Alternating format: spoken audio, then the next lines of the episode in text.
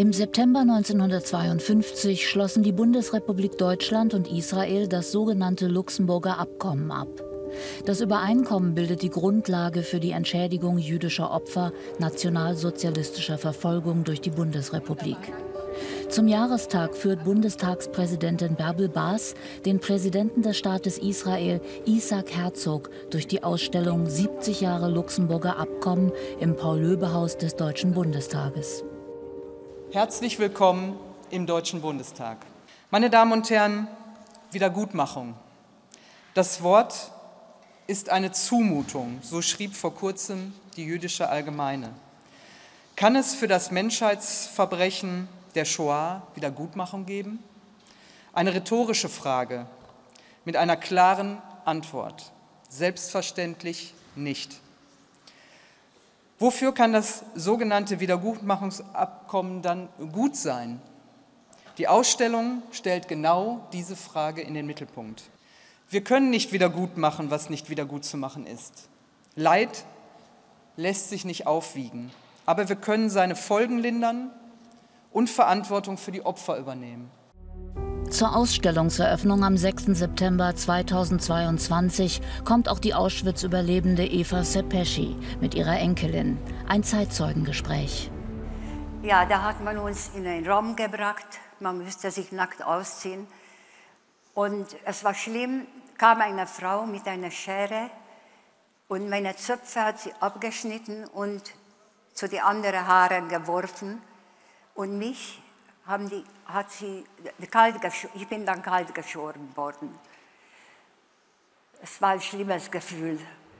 Eine Aufseherin rät ihr, sich bei der Registrierung als 16-Jährige auszugeben.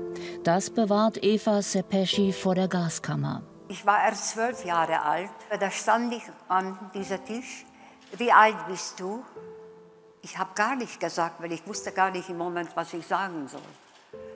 Da hat sie mich angeschrien wie alt bist du? Und ich habe automatisch dann 16 gesagt. Hat sie eingeschrieben, ich sollte weitergehen. Da hat man mich auf den linken Arm eintätowiert, eine Nummer A26877. Ab diesem Zeitpunkt hatte ich keinen Namen mehr, ich war nur eine Nummer. Die Betroffenen, die Überlebenden stehen im Mittelpunkt der Ausstellung. Für viele war es eine Zumutung, Geld aus dem Land der Mörder anzunehmen. Viele Opfer von einst leiden noch heute unter den Folgen der Misshandlungen. Sie sind auf Pflege angewiesen und brauchen medizinische Unterstützung.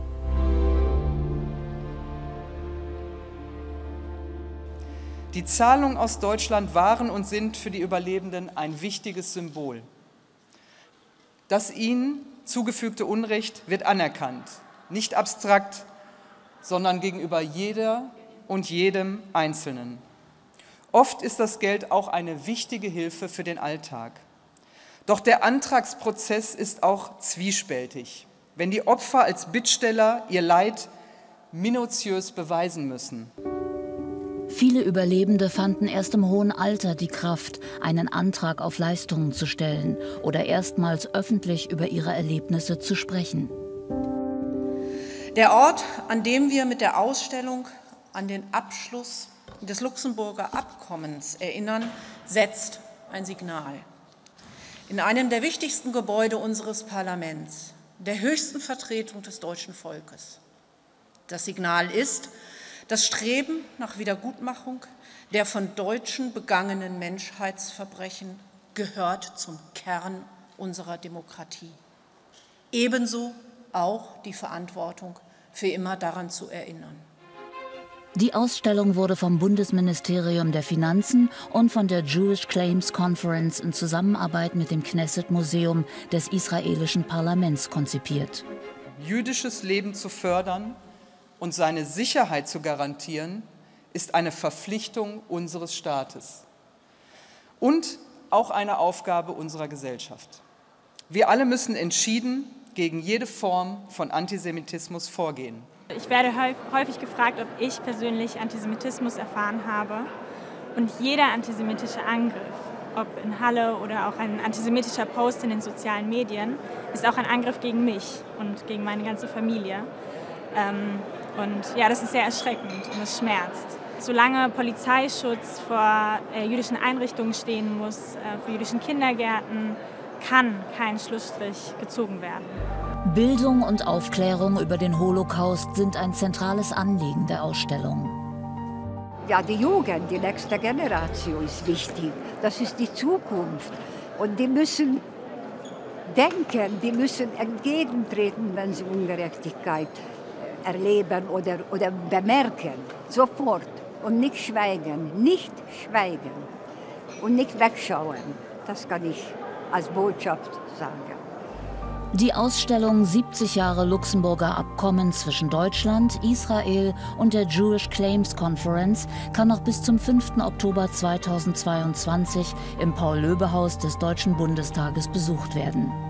Mehr Informationen dazu gibt es unter bundestag.de. DE.